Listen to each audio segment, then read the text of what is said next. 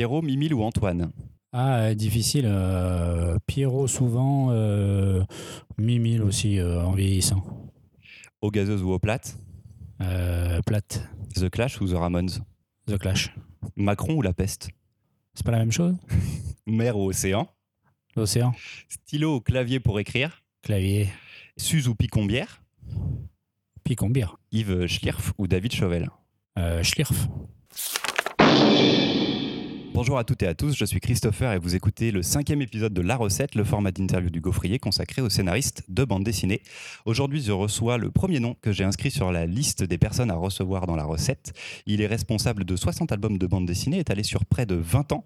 Il écrit pour tous les goûts et tous les âges et il est réputé pour être affable.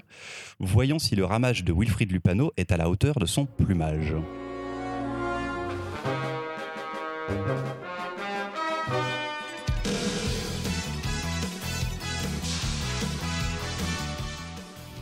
Avant toute chose, je dois confesser que Wilfried Lupano a jalonné mon histoire de lecteur de bande dessinée européenne. Quand je suis devenu libraire en 2014, j'ai vécu une de mes plus belles aventures de lecture avec un album que je trouve encore aujourd'hui parfait, un album drôle, émouvant, avec de l'action, des crêpes et des boîtes de sardines.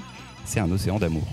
C'est un jalon important parce que c'est le premier album que j'ai imposé à tous les lecteurs et lectrices de la boutique pendant des années.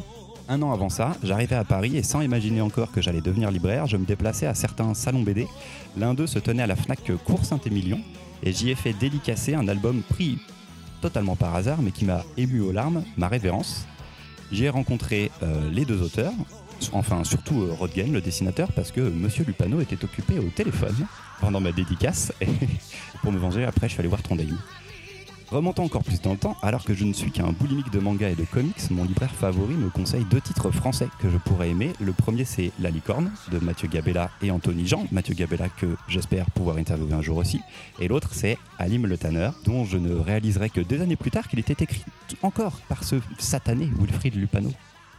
Sans le savoir, j'ai été traversé par trois histoires que rien ne relie, tant elles sont différentes, à part donc l'homme derrière elle. J'espère qu'après cet entretien, j'aurai réussi à trouver quelle est la recette de Wilfried Lupano. Euh, bonjour Wilfried, Bonjour. ta première BD sort en 2001, alors que tu as 29 ans. Mais qu'est-ce que t'as foutu avant? Ouais, j'ai galéré, enfin j'ai galéré, non. J'ai fait des études et euh, en même temps je travaillais pendant mes études, je travaillais la nuit dans les bars, les boîtes de nuit, les choses comme ça. Et puis euh, au bout d'un moment, ce milieu-là m'a un peu happé, donc euh, je suis parti euh, dans cette direction-là, ne sachant pas trop quoi faire de ma vie.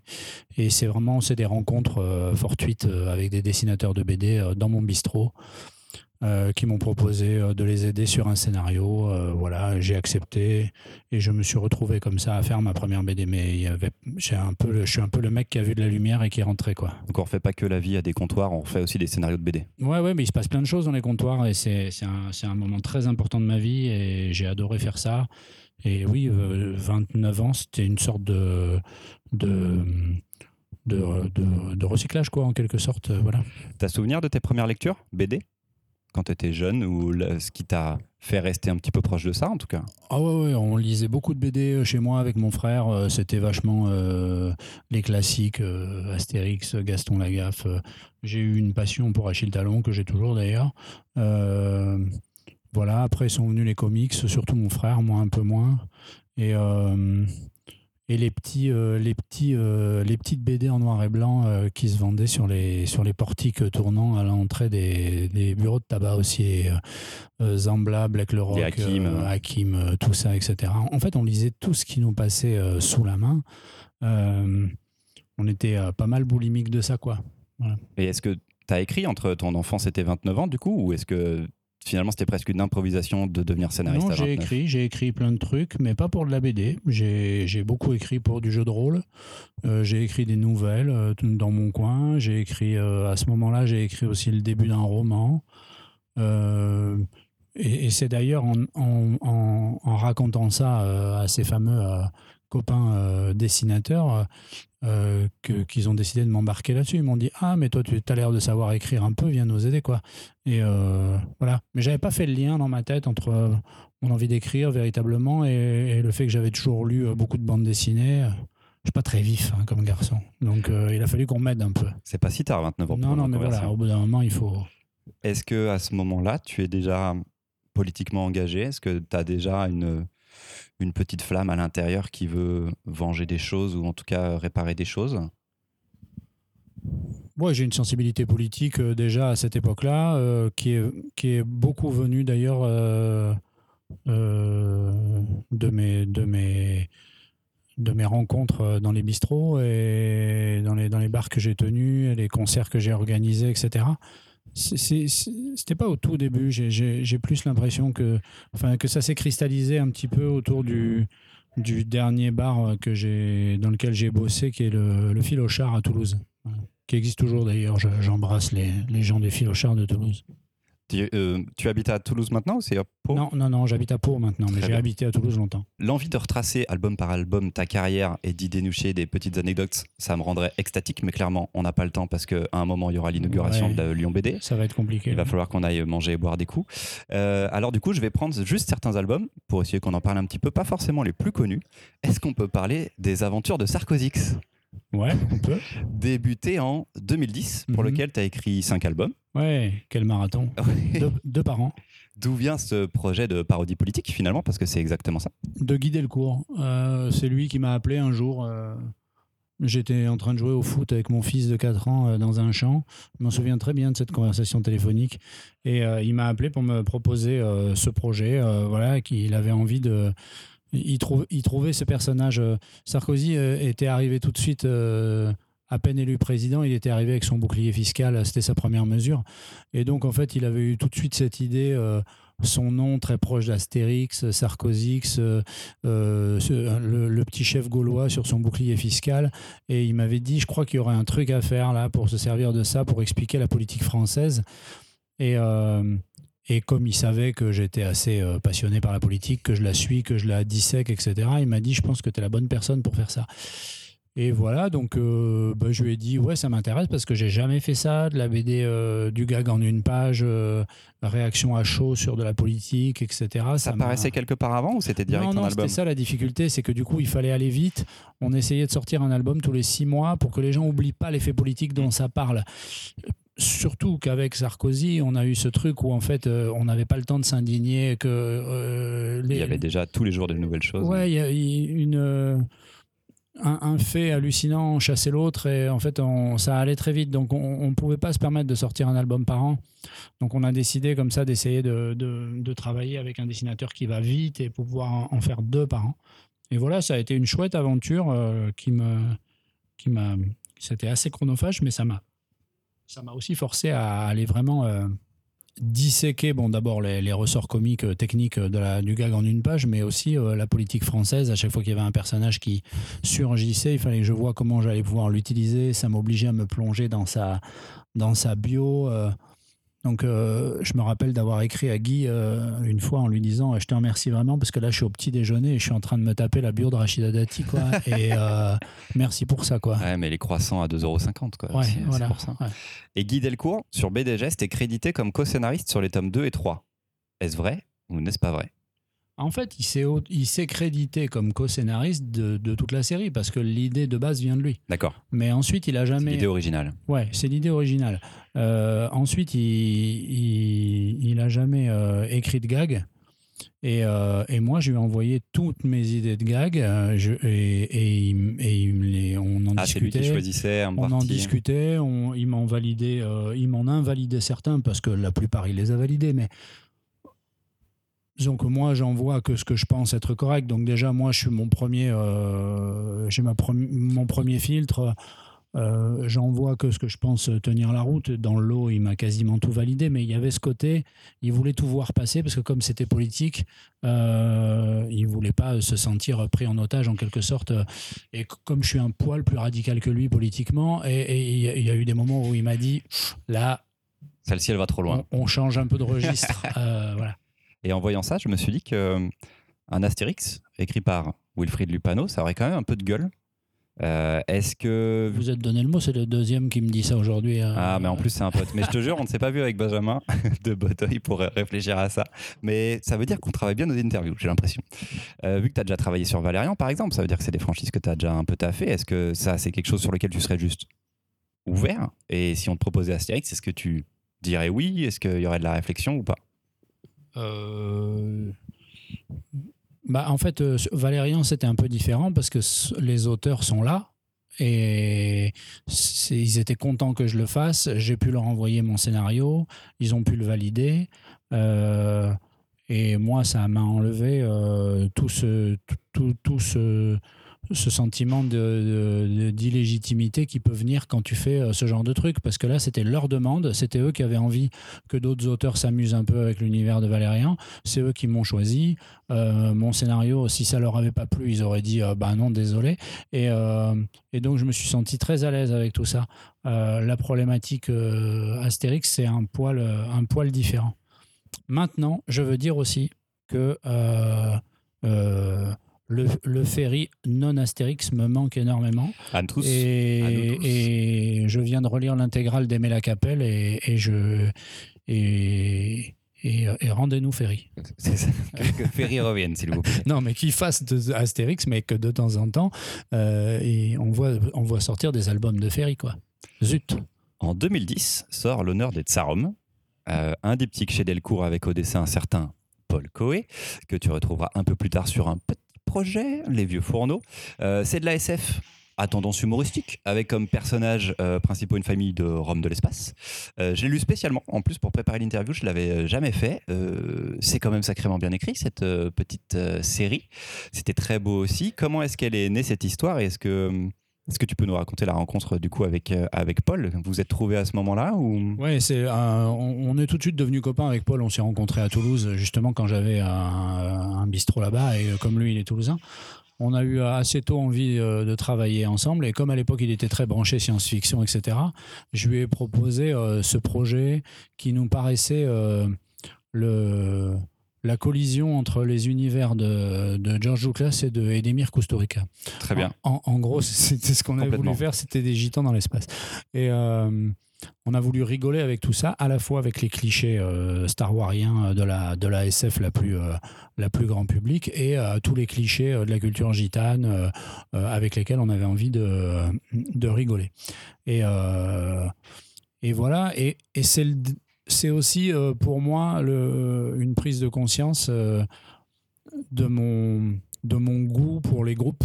Je me rends compte aussi à ce moment-là que à chaque fois que j'essaie d'écrire, même autour d'un personnage, comme j'avais par exemple essayé de le faire avec Alim Le Tanner, très très rapidement, je rapplique la moitié de sa famille autour et je constitue finalement un groupe où le personnage principal, euh, en tant que tel, ne m'intéresse pas tant que ça. Et ce qui m'intéresse, c'est c'est le, le groupe en tant que personnage.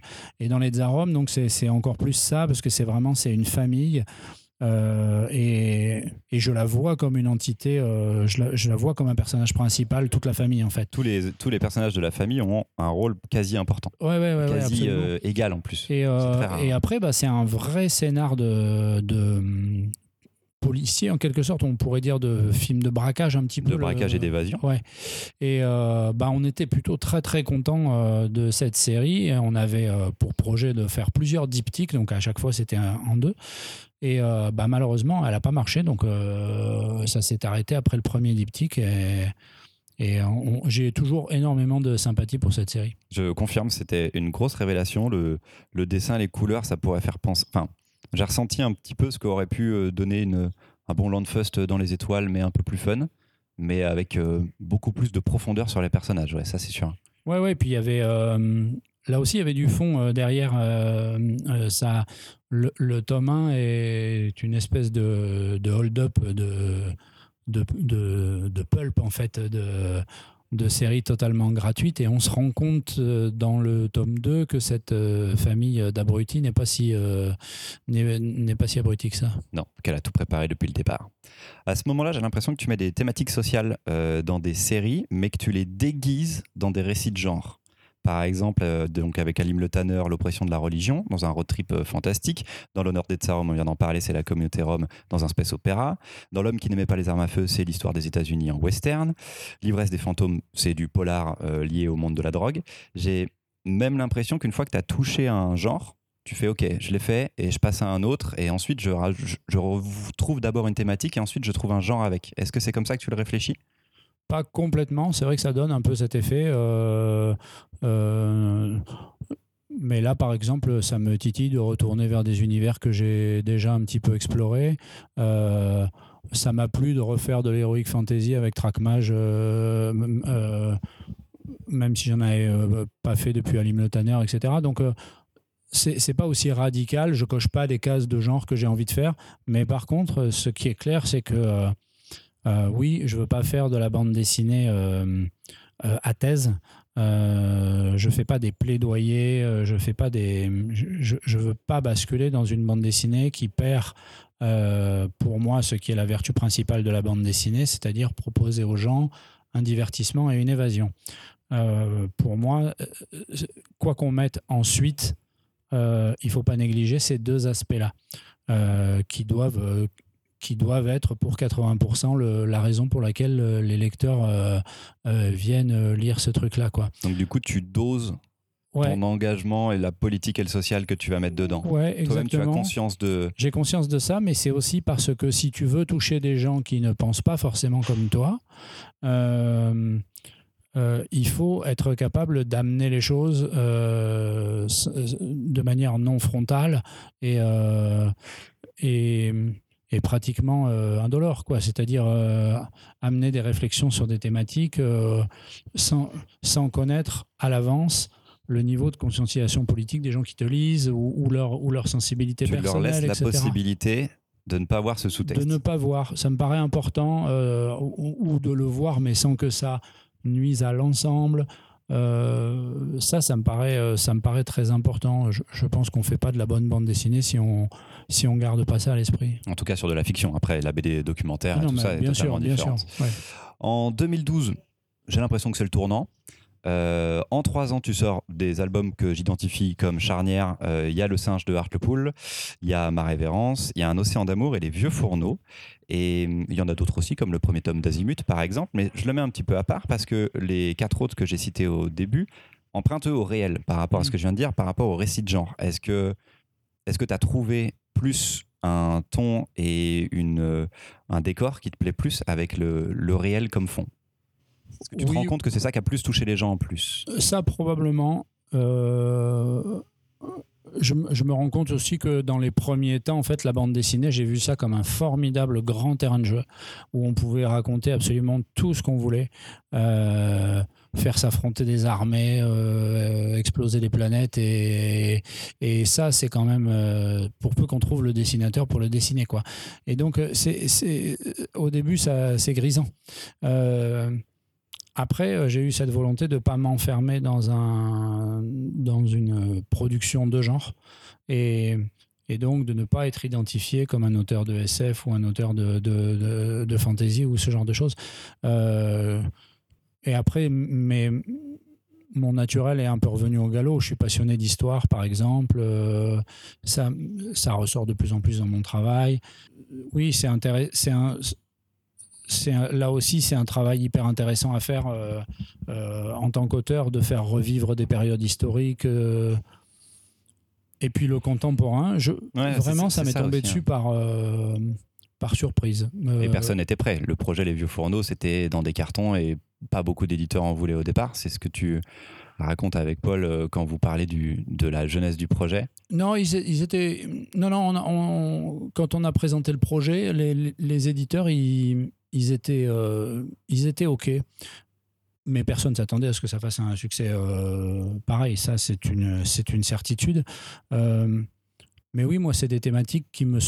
Je me suis rendu compte que ça me, que ça me plaisait. D'abord, je trouvais au début ça plus simple. Parce que quand on fait de la science-fiction ou de l'heroic fantasy, il y a un travail préliminaire de création qui est énorme. on se prend quand même beaucoup la tête à des, voilà, des, des, mondes et des univers et des religions et des, hein, euh, pour, pour, présenter un cadre crédible à ce qu'on veut essayer de raconter. Et là, tout à coup, on a l'impression que quand on fait du contemporain, c'est les vacances. Le mec, il prend son vélo, voilà, il prend son vélo. Quoi. Et, et euh, pour le dessinateur, euh, il a de la doc à disposition. Il n'a pas inventé des vaisseaux spatiaux qui ressemblent à des roulottes comme dans, comme dans l'honneur des armes. donc, il y a ce côté plus, apparemment plus simple Sauf que là, tout à coup, quand on fait du récit contemporain, on touche aussi à la vie de gens euh, qui ont un avis euh, sur euh, Hmm. un océan d'amour. ça a touché des Bretons. Moi, je m'y attendais pas forcément. Mais ça a aussi touché des pêcheurs. Par exemple, le, le premier pays à avoir acheté les droits d'un océan d'amour, c'est la Corée du Sud. Et euh, ça m'a surpris au début. Je me suis dit, qu'est-ce qui, qu'est-ce qui leur arrive Oui. au- au- Bah, En fait, si, c'est un pays de pêche. Il- Qui il aurait voit- dit que la il- serait- s'exporterait en Ouais. Corée du Sud et euh, un éditeur euh, sud-coréen a dit, mais c'est un, c'est un récit qui va évidemment parler au la, la pêche artisanale euh, confrontée à la pêche industrielle. En Corée, c'est un sujet. On, y a, c'est, c'est quelque chose qui va toucher des gens. Mm. Donc en fait, on se rend compte tout à coup que quand on, quand on touche à, au récit contemporain, on, on, on est en, on est en prise beaucoup plus directe avec énormément de nos lecteurs qui, qui ont un avis sur, euh, sur ce qu'on raconte, la fa- le point de vue qu'on prend dessus. Euh, ça, ça peut leur rappeler leurs propres histoires aussi. On est, on est soudain dans quelque chose de beaucoup plus euh, sans filtre. et qui du coup te nourrit. Ouais, et moi, ça m'a plu. Ce, ce rapport-là, en fait, euh, ça, ça déclenche euh, plus de, de passion, je trouve, que quand tu fais exploser les planètes Quand tu penses chez les au- gens. quand tu-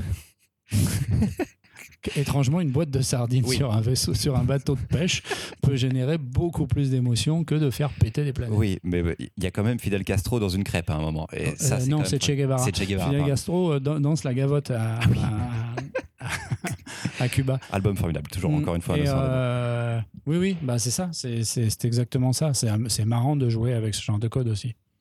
Comment est-ce que tu abordes du coup le succès? Parce que là, on passe d'un scénariste euh, connu de ses pairs avec un lectorat déjà important, mais qui passe à un succès euh, public assez phénoménal avec le premier de Vieux Fourneau, qui est un succès de librairie, un succès public euh, absolument fou. Comment est-ce que toi, tu abordes ça et est-ce que ça change quelque chose dans ton écriture? Au début, sur cette série-là, ça n'a pas changé grand-chose parce que d'abord, on avait écrit les deux premiers tout de suite. Et euh, moi, je m'étais déjà mis à l'écriture du 3 quand on a commencé à apprendre que ça marchait fort, et que, etc. Donc, on, va dire que les trois premiers, ils ont été faits dans la même énergie, euh, dans une énergie qui était décorrélée de la notion de succès ou de. Voilà. Par ailleurs, euh, on venait avec Paul de, de, de faire l'honneur des Tsarom ensemble, série dans laquelle on avait mis tout ce qu'on avait, on y croyait à 2000% et on s'était ramassé Ouais. euh, comme des grosses tanches. Donc euh, on, on- on était, euh, on était à, relativement à l'abri de la grosse tête euh, parce que c'est super. Enfin, moi j'ai toujours trouvé que ça avait été une chance pour notre duo de commencer par un échec qui ne nous avait pas découragé de continuer à travailler ensemble. Aucun des deux n'a reporté la faute sur l'autre en disant euh, le scénario était naze, ton dessin était pourri. on n'est pas rentré dans ce genre de considération. On s'est dit, on, y a un- on continue à trouver cette série hyper bien. Et donc, en fait, on n'a pas réussi à attirer les, à, à- à- à embarquer les lecteurs avec nous euh, dans ce truc-là. Il faut qu'on réfléchisse pourquoi. Et, et c'est ce qu'on a essayé de, de faire, euh, cette réflexion avec les vieux fourneaux. Et là, pour le coup, ça a marché. Mais c'est une réflexion commune qu'on a eue. Donc, on s'est senti très à l'aise avec tout ça. Euh, et moi, évidemment, bah, l'écriture aujourd'hui, euh, ça, change, ça change que quand tu écris pour des centaines de milliers euh, de lecteurs, tu as une tribune. Euh, c'est différent. Euh, tu portes une voix, quoi. Ouais. Donc, euh, ça m'intéresse de faire remonter des thématiques euh, qui remontent pas souvent euh, et, et qui pourtant sont là, qui sont dans l'air du temps, mais et d'e- et d'essayer de, de générer euh, du récit. Après, la difficulté sur les vieux fourneaux, c'est que comme j'essaie souvent d'aborder des sujets euh, euh, très politiques, le, c'est parfois difficile de, de générer du comique avec ça. Oui. Et euh, d'abord parce que moi, des fois, c'est pas du tout ce que j'ai envie de faire. Des, des- des- fois, c'est pas du comique que j'ai envie de générer, c'est une envie de révolte. de- et ouais, c'est- de la rage. voilà. Et il faut que je, faut que je passe ce sentiment, faut que je passe cette étape pour ensuite euh, arriver à faire euh, surgir euh, une, une, euh, une émotion qui soit de la même qualité, euh, voire, voire meilleure de mon point de vue, euh, par le comique. Et est-ce que ça te met plus de pression? Est-ce que c'est plus lent? Est-ce que c'est plus exigeant maintenant? Ou, ou tu veux retrouver, ou tu cherches à avoir, par exemple, pour les vieux fourneaux, mais après on peut parler des autres albums aussi, est-ce que tu cherches à retrouver, à avoir cette, la motivation que tu avais sur le 1 En tout cas, l'état d'esprit que tu avais sur le 1, plus que la motivation euh... Surtout sur la pression, tu vois. Est-ce que toi, tu penses aux gens qui te lisent? Non, pas au moment où j'écris. Ça, j'arrive à me détacher de ça. Je, ma pression principale, elle vient euh, justement du, de ce que tu as évoqué euh, tout à l'heure, c'est-à-dire euh, des 60 et quelques bouquins euh, que j'ai déjà écrits. Au bout d'un moment, ça devient difficile de ne pas se réécrire soi-même. Donc en fait, je passe beaucoup de temps à me contourner moi-même. Euh, ça, ça, veut dire que désormais, euh, quand je commence un nouveau projet, euh, je, passe beaucoup de temps à tourner autour, à me dire est-ce que c'est pas sous une autre forme des trucs que tu as déjà dit, est-ce que tu n'es pas en train de dérouler du câble, est-ce que c'est pas. Euh, voilà. Euh, est-ce que tu es surprenant, est-ce que tu es pertinent avec ce sujet-là, est-ce que ça apporte véritablement quelque chose au, au schmilblick global euh, mais ce qui est intéressant, parce que certains scénaristes pourraient rester dans leur confort de, bah même de ce, succès. C'est même ce qu'on te conseille de faire. Euh, le, Souvent. Euh, la recette vieux fourneau, j'imagine que plein d'éditeurs sont arrivés vers toi en disant euh, T'aurais pas une autre série un peu comme les vieux fourneaux ouais, et je te ouais. la signe. Ouais, bah, bien sûr. Puis j'aurais pu moi-même euh, en faire plusieurs. Mais non, non, justement, ce qui. Ce qui ce qui m'intéresse, c'est d'essayer d'aller là où je suis encore pas trop allé. Euh, bon, même si on disparaît jamais complètement derrière euh, ce qu'on fait. Mais oui, là, je note par exemple que je suis un auteur de plus en plus lent. J'écris de moins en moins vite un album des vieux fourneaux, un album du loup en slip. Ça me prend euh, plus de temps parce que je passe plus de temps à me demander pourquoi pourquoi pourquoi faut faire le suivant en fait et, et, comment faire en sorte qu'il soit différent et qu'il réponde au premier voilà. C'était exactement ma question d'après parce que j'ai l'impression qu'au moment charnière de 2012-2014, tu avais pas mal d'albums qui sont sortis sur une période assez courte ouais. et qu'après, il y a eu, pour moi, un choix, à toi, à toi de me dire, d'en faire moins, de privilégier la, la qualité, de prendre le temps d'écrire des albums parce que, à mon avis, tu t'es dit, OK, donc là, on attend beaucoup de moi et je veux pas décevoir, je veux faire les meilleurs albums maintenant que je peux faire. Et pour moi, tu as pris le choix d'en faire moins. Euh, oui. Enfin, J'ai l'impression pour moi. Oui, oui. Pas réécrire l'histoire. Mais... C'est un, un, choix et c'est aussi qu'au moment où tu parles de ça, euh, euh, de ces albums qui ont marqué, euh, j'étais aussi parallèlement dans plusieurs séries. L'homme qui n'aimait pas les armes à feu, l'assassin qui mérite, Azimut, etc. le droit chemin aussi, oui. une autre série qui date de cette époque-là qui me demandait euh, donc euh, euh, d'alimenter le dessinateur avec un tome suivant, enfin le dessinateur et l'éditeur avec un tome suivant, un tome suivant, qui faisait que mes, mes, mes projets étaient sans arrêt remis dans le dessous de la pile parce qu'il y avait une échéance euh, plus urgence, ouais, contractuelle déjà euh, voilà, sur, sur de la série. Et ça, au bout d'un moment, euh, ça m'a mis complètement dans le rouge en termes de, de, motivation et, et d'énergie parce que je repoussais sans cesse à demain euh, des nouveaux projets que j'avais euh, et qui me paraissaient être du niveau de, euh, de, de, de, ces tirs-là. Et, et c'est notamment ce que, par exemple, ce que je sors cette année, donc euh, Blanc autour, qui est sorti en début d'année, qui est un projet qui a 7 ou 8 ans à la Chez base. Dargo avec ouais. Stéphane Fer. C'est ça. Et le projet que je sors en fin d'année, euh, qui s'appelle La Bibliomule de Cordoue. Euh, avec Léonard Cheminot. Avec Léonard oh. Cheminot. Et, et, ça, ce sont des projets qui sont, que, que j'ai sans cesse remis à demain pendant plusieurs années parce que euh, l'urgence de la loi des séries faisait que. Et, euh, et comme l'une de ces séries, euh, qui n'était pas la moindre, qui était euh, Les Vieux Fourneaux, s'est intercalée à ce moment-là bah oui. et qu'elle a eu le succès en question, bah forcément que ça m'a porté, que ça m'a demandé encore plus de boulot là-dessus. Puis il y a eu le film dont il a fallu que j'écrive le scénario, etc. C'est aussi ça. C'est j'ai senti que dans ce contexte-là, essayer de sortir de nouveaux bouquins, c'était con, parce que j'allais pas y arriver. Donc euh, j'ai attendu, attendu, euh, terminer les séries, ne pas en relancer d'autres, pour me retrouver aujourd'hui dans cette situation où je n'ai que deux séries, c'est-à-dire euh, Le Loup en slip et Les Vieux Fourneaux, et où je peux sortir des one-shots euh, qui me paraissent solides. Au moment où les vieux fourneaux commencent à cartonner, du côté de ton côté de scénariste, est-ce que est-ce que tu es courtisé par les éditeurs et est-ce que tu moi je me suis demandé si n'importe qui était prêt à signer n'importe quoi tant que ça portait le nom Wilfried Lupano.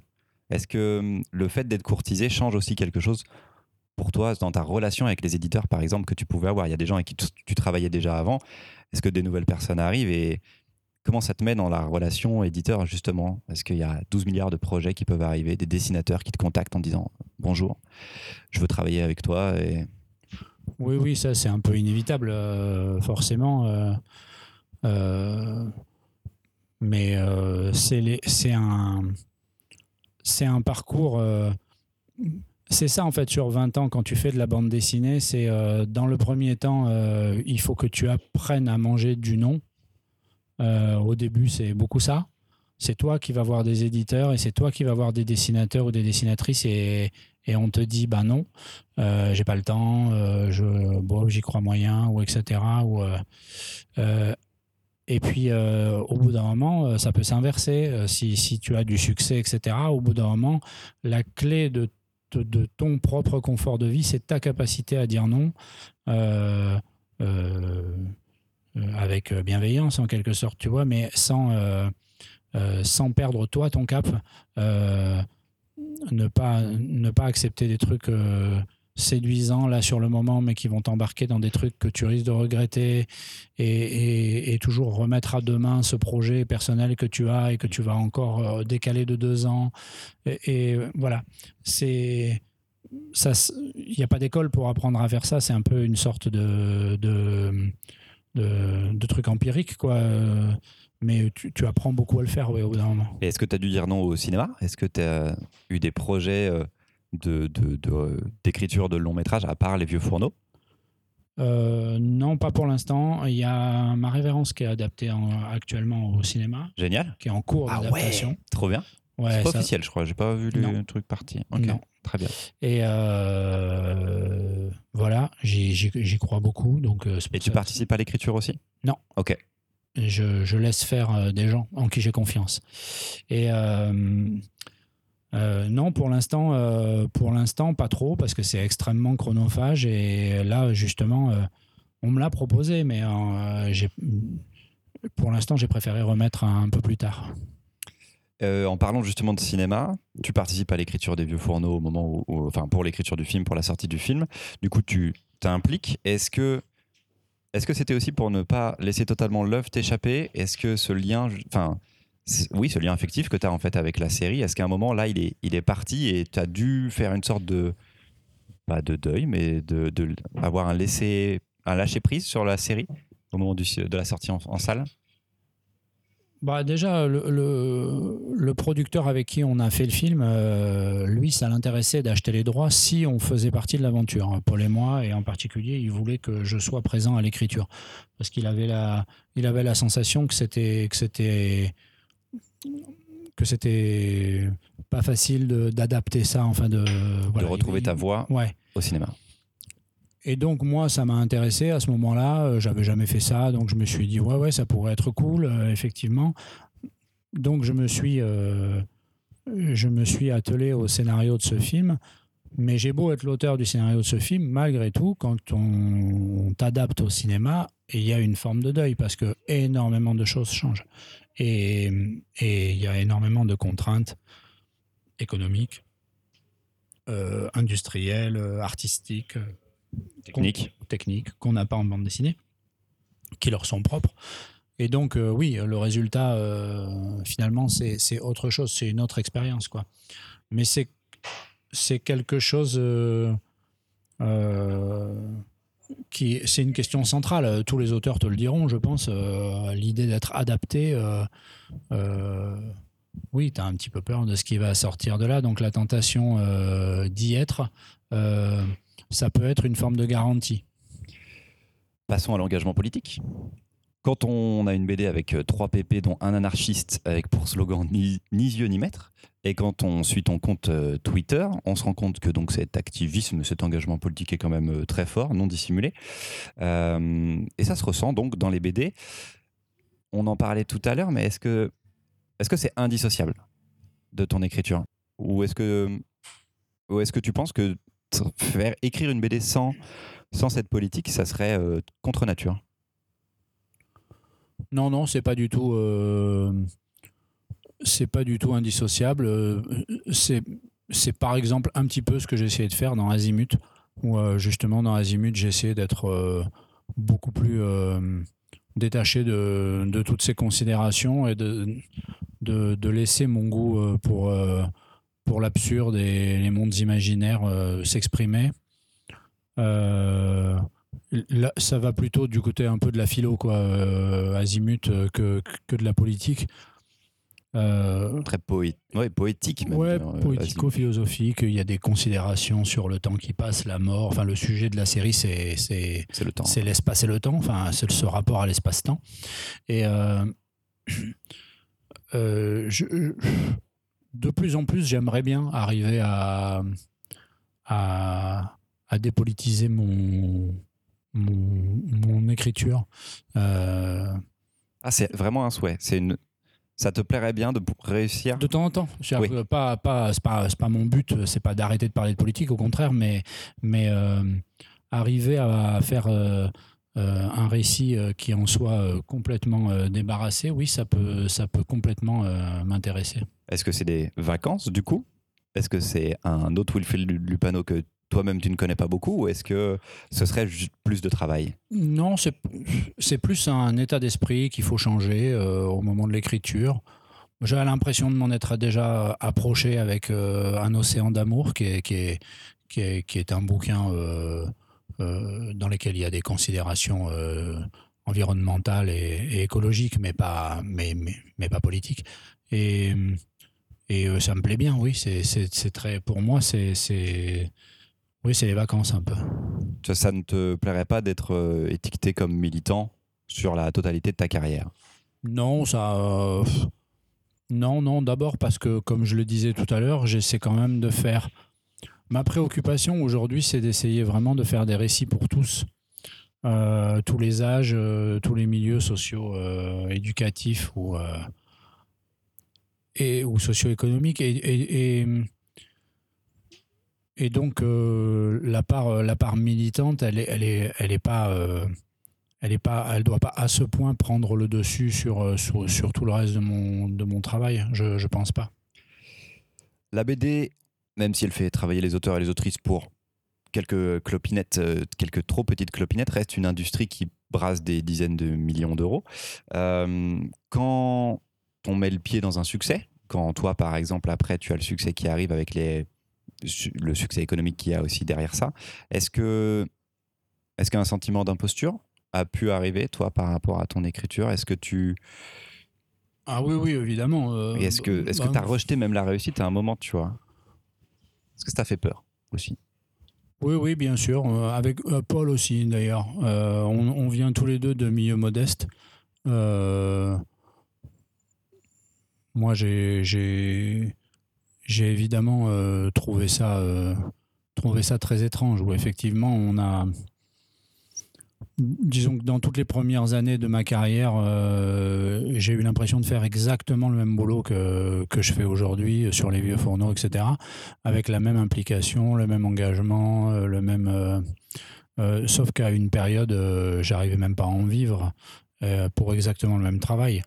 Euh, j'arrivais même pas à en vivre et j'étais obligé d'avoir d'autres sources de revenus à côté, euh, etc. Et puis, euh, soudain, le truc s'inverse, mais c'est le propre de ces métiers artistiques où, en fait, le, le, temps que tu passes, le temps que tu passes, l'implication que, que, dont tu fais preuve n'a aucun lien avec l'argent que ça génère. Euh, c'est comme ça dans la musique, on le sait très bien. Euh, il y a des chansons qui ont été composées en 10 secondes euh, dans une chambre et, que tout le monde chantonne sur la planète. Et, des chefs-d'œuvre de composition qui ont pris des années. et que, dont tout le monde se fout. C'est, c'est, à la fois la beauté et la cruauté de, de des chants artistiques. Donc, Est-ce que pour toi, ça a été Ouais, c'est difficile. Ouais, ouais, c'est difficile. Et puis oui, le sentiment d'imposture euh, quand tu viens d'une, quand tu viens de la working class euh, laborieuse. Euh, moi, j'ai beaucoup vu ma mère se tuer au boulot pour beaucoup moins d'argent que j'en gagne aujourd'hui. Donc c'est toujours quelque chose d'un peu d'un peu compliqué à accueillir, évidemment. Quel album a été le plus dur à écrire pour toi? Euh, bonne question. Et petit dérivé de cette question, est-ce que pourquoi certains seraient plus compliqués à écrire du coup, selon les thématiques? L'un des plus faciles, ça a été le tome 1 des vieux fourneaux. Quand euh, on est tombé d'accord sur ce qu'on allait faire avec Paul, euh, ça m'a paru totalement évident que les idées sont venues euh, à une vitesse folle euh, et, c'était parti. C'est venu assez rapidement. L'un des plus difficiles à écrire, ça a été, je pense, Blanc autour, qui vient de sortir. Euh, parce que j'ai mis longtemps à comprendre ce qu'il fallait que je fasse de cette histoire qui m'avait touché. l'histoire de l'école de Prudence Crandall, donc c'est l'histoire d'une d'une école euh, dans le Connecticut euh, dans les années 30. 1830, euh, hein, pas 1930, qui, qui va soudain accueillir une élève noire et générer un shitstorm absolument invraisemblable. Et j'ai mis longtemps à comprendre comment je pouvais traiter ce sujet de, manière, de manière intéressante. De manière intéressante. voilà, mais une fois, mais c'était juste euh, sur le point de vue, sur le regard que j'allais porter dessus. Ce que tu parlais euh, avant de tourner autour, avant de te lancer vraiment. Et c'est une fois que j'ai compris ce qu'il fallait pas faire avec cette histoire et ce qu'il fallait faire avec cette histoire, là après ça a été relativement facile parce que euh, quelque chose découle de, de la des conclusions auxquelles tu es parvenu dans ces cas-là quoi. Et après je dirais que le, mon triptyque sur les communardes. C'est, ça, ça, ça c'est chaud quand même à faire. Euh, c'était trois histoires indépendantes sur trois héroïnes de la commune, avec trois dessinateurs et dessinatrices différentes. C'était chez Vent Ouest, je crois. Et alors ça se compilait un petit peu à la fin du troisième. Dans mon souvenir, tout se regroupait un petit peu, et ça c'était c'était cool comme construction scénaristique. Et voilà, donc en fait, il y a, y a ce parti pris que les personnages principaux de l'un des albums soient des personnages secondaires dans les autres albums, que les histoires s'entremêlent, mais qu'elles soient euh, autonomes, c'est-à-dire qu'on puisse lire les, trois tomes dans l'ordre qu'on veut et, même indépendamment des uns des autres. Euh, et dans une période historique que les gens connaissent mal, euh, qu'on ne nous enseigne pas à l'école et, et, et, fallait qu'il fallait faire ressentir voilà, là, il y avait beaucoup d'entrées au, tableau. Parce que euh. tu voulais être euh, juste sur le traitement historique. Ah bah oui, sur ce genre de truc. En plus, la commune assez assez radicaux, donc euh, tu peux pas tu peux pas te rater quoi quand tu abordes ce genre de sujet. Donc ça commence par énormément de docs, tu, tu, bouffes énormément d'ouvrages avant de commencer à écrire la moindre ligne quoi. Et, et la difficulté, c'est justement quand tu as quand tu t'es beaucoup documenté comme ça, c'est d'arriver ensuite à rejeter 90% de ce que tu viens de lire, qui est passionnant, mais qui ne te servira pas euh, pour raconter ton histoire. Et en fait, il faut couper, couper, couper dans tout ce que tu viens d'apprendre et que tu meurs d'envie de raconter, en particulier dans le cas de la Commune de Paris, qui est, qui est un, mais, mais, euh, mais tu es obligé de te censurer toi-même en permanence parce que tu dois garder ton cap, euh, l'histoire que toi, tu as envie de raconter. Et, euh, et ça, c'est difficile et douloureux à faire. J'ai une dernière question que j'ai peut-être mal travaillé parce que je, je, je, confonds toujours les trois prénoms des vieux fourneaux, mais est-ce que Pierrot, c'est celui dont la femme vient de mourir au début? Non, c'est Antoine. Antoine, Pierrot. alors je change. Est-ce que Antoine, c'est pas le vieux qu'on a peur de devenir Est-ce que Mimile, c'est pas celui qu'on regrette de ne pas avoir été si on avait suivi une carrière de rugbyman dans le sud-ouest? Et donc, du coup, est-ce que Pierrot, c'est pas le vieux que tu voudrais devenir? Alors, moi, j'ai l'impression euh, que je suis un peu euh, dans les trois. Euh, euh, parce qu'Antoine, c'est aussi le seul qui a construit une famille euh, qui, a été très importante pour lui, euh, qui n'a pas euh, fait d'études, euh, qui est resté au pays. C'est celui qui n'a pas bougé. Euh, c'est un personnage pour lequel aussi j'ai beaucoup de tendresse. Mimile, j'ai un côté Mimile, moi aussi. Bon, d'abord dans le dans le dans l'approche euh, des problèmes à coups de poing dans la figure euh, vrai. euh, que, que, que, que j'ai pu avoir dans, dans, dans ma jeunesse. Mais parce que tu tenais des barres aussi. Bah, ça, ça n'aide pas. faut savoir se défendre. Ouais, c'est ça.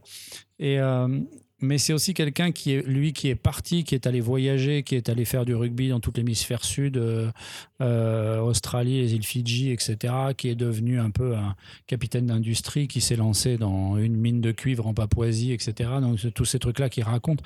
C'est un peu une, une, vie sur les sept mers d'aventurier.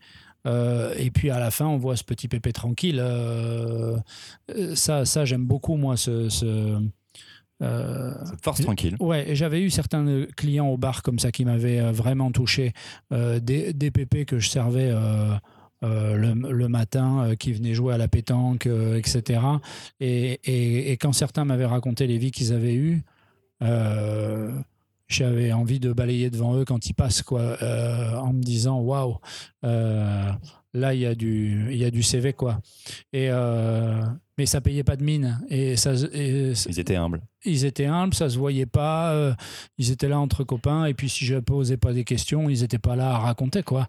Euh, donc je, je- je trouvais ça, je trouvais ça très beau et très très touchant. Et ton côté Pierrot? Eh ben, mon côté Pierrot, c'est le, c'est le, c'est l'anard en colère euh, permanent, Euh, mais aussi euh, drôle. Pierrot, Pierrot, c'est probablement le personnage le plus, le plus comique de la série. Il a, c'est un punchliner aussi. Il a, c'est, un, petit sens de la formule, mais parce que c'est une grande bouche, quoi. Voilà. Et ce que, ce que je peux être aussi. Rapidement, on approche de la fin. Les prochains projets, c'est donc le one-shot avec Léonard Cheminot chez Dargo pour cette fin d'année. La bibliomule de Cordoue, ça s'appelle. Ça a l'air incroyable. C'est quoi l'histoire? Alors, ça se passe au Xe siècle euh, à Cordoue, quand l'Espagne était musulmane. C'est donc un califat. Et euh, à cette époque-là, un, un vizir a pris le pouvoir après la, la mort euh, suspecte d'un calife. Et pour s'attirer les bonnes grâces euh, des religieux radicaux de l'époque, parce qu'il n'était pas légitime pour le pouvoir, il avait besoin d'eux, il a accepté de brûler euh, une très très grosse partie de ce qui était la plus grande bibliothèque euh, du monde occidental à l'époque, c'est-à-dire celle de Cordoue. Meilleure Et- idée. Et euh, parce que cette bibliothèque est- est- est- avait été constituée par deux califes avant lui, euh, qui étaient euh, férus de sciences, de savoir international, euh, de culture grecque, syriaque, euh, perse, indienne. et évidemment, ça faisait de l'ombre aux, religieux radicaux de l'époque. Et l'histoire raconte. Euh, donc là où je fictionne, moi, là-dedans, c'est que l'archiviste en chef, euh, qui était un eunuque, ça c'est vrai, euh, qui s'appelait Taride, euh, j'imagine que juste avant le grand incendie, il met autant de livres qu'il peut sur une mule qu'il a trouvée là. Mais vraiment, il met une montagne de livres sur cette pauvre mule et il s'enfuit en essayant de sauver euh, ce qu'il peut du savoir universel de son époque, puisque tous ces livres sont évidemment complètement uniques. Euh, il est accompagné par euh, une, une jeune copiste du quartier de la bibliothèque, une copiste qui s'appelle Lumna, et par son ancien euh, apprenti qui a fui la bibliothèque euh, quand il était jeune parce qu'il trouvait que finalement ça le saoulait et qui est devenu voleur. Euh, bandit de grand chemin, quoi. Donc ils sont trois plus une mule surchargée et ils essaient de. Bah, ils traversent l'Espagne du Xe siècle poursuivis par, euh, par des mercenaires. Waouh. Voilà. 200 Bon, pages. 250. 250. Et c'est une. ça parle beaucoup de savoir, ça parle beaucoup de, de la transmission du savoir, de la fragilité du savoir. Et euh, on peut dire que c'est une sorte de mélange entre le nom de la rose et la grande vadrouille, en gros. Waouh, meilleur pitch. Ouais. Euh, pas de vieux fourneau, je crois, cette fin d'année? Non, mais un loup en slip. Un loup en slip. Qui Euh, s'appelle Cache Noisette. Scoop. Euh, scoop également pour le gaufrier. Waouh, Voilà. même Benjamin ne l'a pas eu ce matin. Il s'appelle Cache Noisette avec un vrai euh, clin d'œil au conte d'Hoffmann euh, et à l'opéra euh, du même nom euh, dedans, puisqu'il y a une partie dansée. En slip, mais dansée quand même. Euh, Est-ce qu'il y aura une suite à Azimut? Non. Azimut est une série terminée. en Terminé, cinq tomes. terminé. Ouais. Très bien. Et est-ce qu'il y aura des nouveaux projets Donc, tu travailles peut-être sur des nouveaux projets pour euh, 2023-2024. Oui, Très bien. et notamment, un pro- on peut- je peux parler d'un projet qui s'appelle Viking dans la brume. C'est du gag en gaufrier. Et ça sort en début d'année 2022 chez Dargo. Génial, ça. Voilà. C'est qui au dessin? C'est mon frère, au hasard. C'est vrai? Ouais. C'est la première fois qu'on fait une BD ensemble. Et euh, voilà, et ça raconte ce moment de, de l'histoire des Vikings euh, où euh, ils voient, bi- ils voient, les Vikings voient bien que le monde est en train de changer et que continuer à, à baser tout ton principe de civilisation sur le fait de mettre des coups de hache dans la tronche des autres, ça va devenir compliqué, mais où ils n'arrivent pas à changer de cap parce que euh, il y a le poids des traditions, La il y a tradition, tout ça. Donc c'est c'est le portrait d'une société qui voit bien qu'elle va dans le mur, mais qui n'arrive pas à, à- à mettre un coup de gouvernail. On termine avec la traditionnelle question. C'est quoi la recette euh, Wilfried Lupano? Ou c'est quoi le cocktail Wilfried Lupano en, en hommage à ta carrière de barman? Alors, euh, c'est beaucoup de douleur, je dirais. Avant tout, c'est de la souffrance. Avant tout, c'est beaucoup de douleur. Euh, je passe beaucoup de temps à douter, euh, à penser que je vais pas y arriver, à souffrir au moment où les livres sortent. à- à- c'est quand même.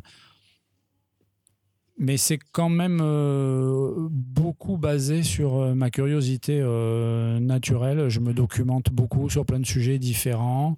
Je considère en fait que c'est beaucoup ça, mon boulot. D'ailleurs, je ne suis pas persuadé que mes enfants me considèrent véritablement. Je pense que. Il est mon- archiviste, papa. oui, bon, ils pensent que je lis, en fait, que mon métier, mon métier c'est de lire. Évidemment. Et euh, parce qu'ils ne me voient pas beaucoup écrire. Euh, en réalité, euh, j'écris peu. Je, Écrit juste. ben, en fait, euh, je, je lis beaucoup. Ensuite, je, je tourne beaucoup de trucs dans ma tête. Je marche beaucoup. Je marche. euh, parfois, je me raconte des scènes dans la rue. Donc, je parle tout seul. Euh, D'ailleurs, euh, le, le masque m'aide beaucoup à ne plus passer pour un fou dans les rues de ma ville. Et, et ensuite, quand je sens que je suis prêt, j'écris. Mais c'est un petit peu comme un, un truc un peu final euh, qui peut aller finalement assez vite. Euh, voilà, Merci beaucoup, Wilfried. Bah, avec plaisir. Merci beaucoup à Lyon BD et spécialement à Flore d'avoir permis à cette interview d'exister. Merci à l'Hôtel Mercure qui nous accueille pour cette interview. À bientôt pour un nouvel épisode de La Recette et à très vite pour les derniers épisodes de, la, de cette saison du Gaufrier. Ciao